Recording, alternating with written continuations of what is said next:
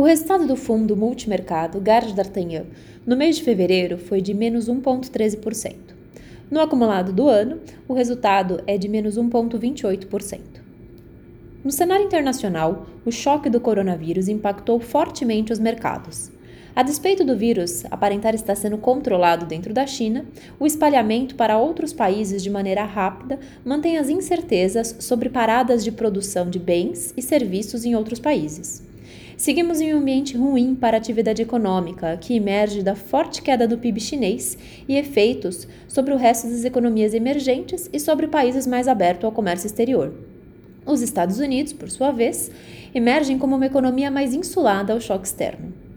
No mais, vemos uma nova rodada de queda de juros ao redor do mundo, dado esse choque que tem sido extremamente desinflacionário até o momento. Devemos ver pressões para que a política fiscal seja mais ativa, dadas as limitações da política monetária em lidar com tamanho choque. De qualquer maneira, por hora seguimos cautelosos com os mercados conforme as incertezas se acumulam no horizonte. No cenário doméstico, seguimos mais otimistas com o cenário fiscal à frente, especialmente na ótica da trajetória da dívida bruta, cadente a partir de agora. Vemos reformas adicionais sendo aprovadas no Congresso, em especial a PEC emergencial, fundamental na sustentabilidade do teto de gastos para os próximos anos.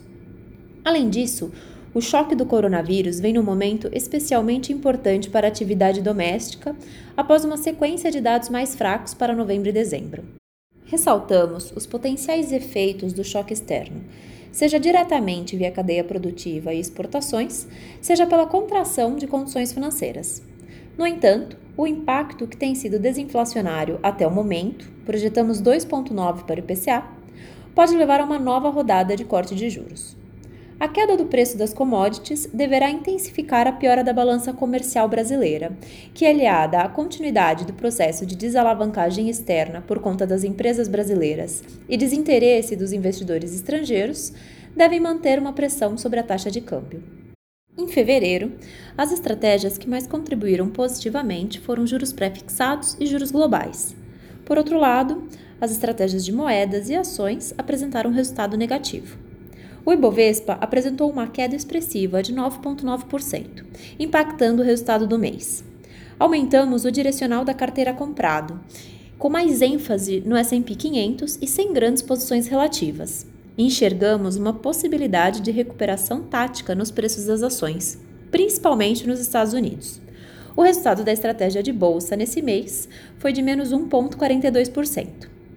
A estratégia de juros pré-fixado contribuiu com mais 0,34%.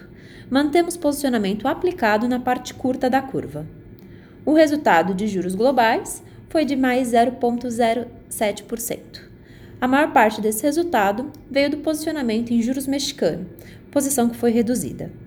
Já as estratégias de inflação e moedas não agregaram nesse mês, resultado de 0,09% e 0,20%, respectivamente.